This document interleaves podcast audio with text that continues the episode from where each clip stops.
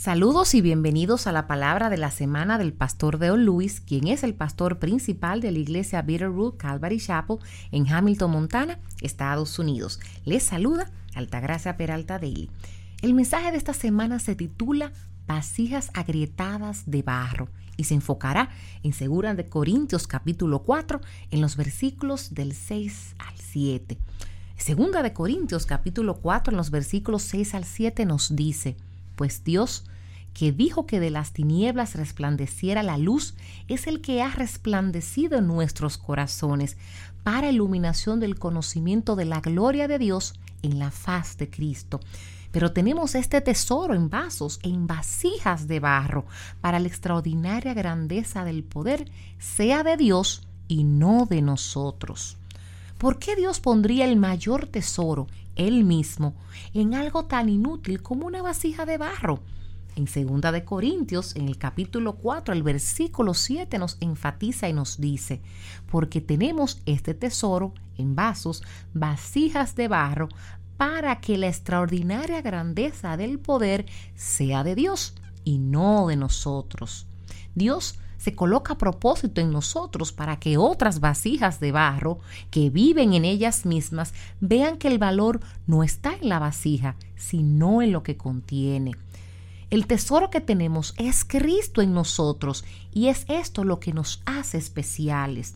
Nosotros, las vasijas de barro, siempre buscaremos un significado en nuestros exteriores de arcilla o en nuestra suciedad interior. En Salmos capítulo 103, en los versículos 13-14 nos dice, como un padre se compadece de sus hijos, así se compadece el Señor de los que le temen, porque Él sabe de qué estamos hechos. Se acuerda de que somos solo polvo.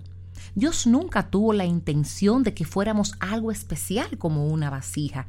Siempre fuimos destinados a ser comunes para que Él en nosotros fuera el extraordinario.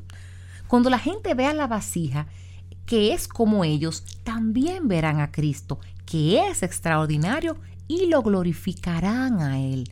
Nuestro trabajo como vasijas es asegurarnos de que estamos conteniendo a Jesús y no tratar de que la gente se dé cuenta o preste atención a nuestra vasija. Esto se logra siendo transparente con nuestras grietas, manchas, imperfecciones y todo.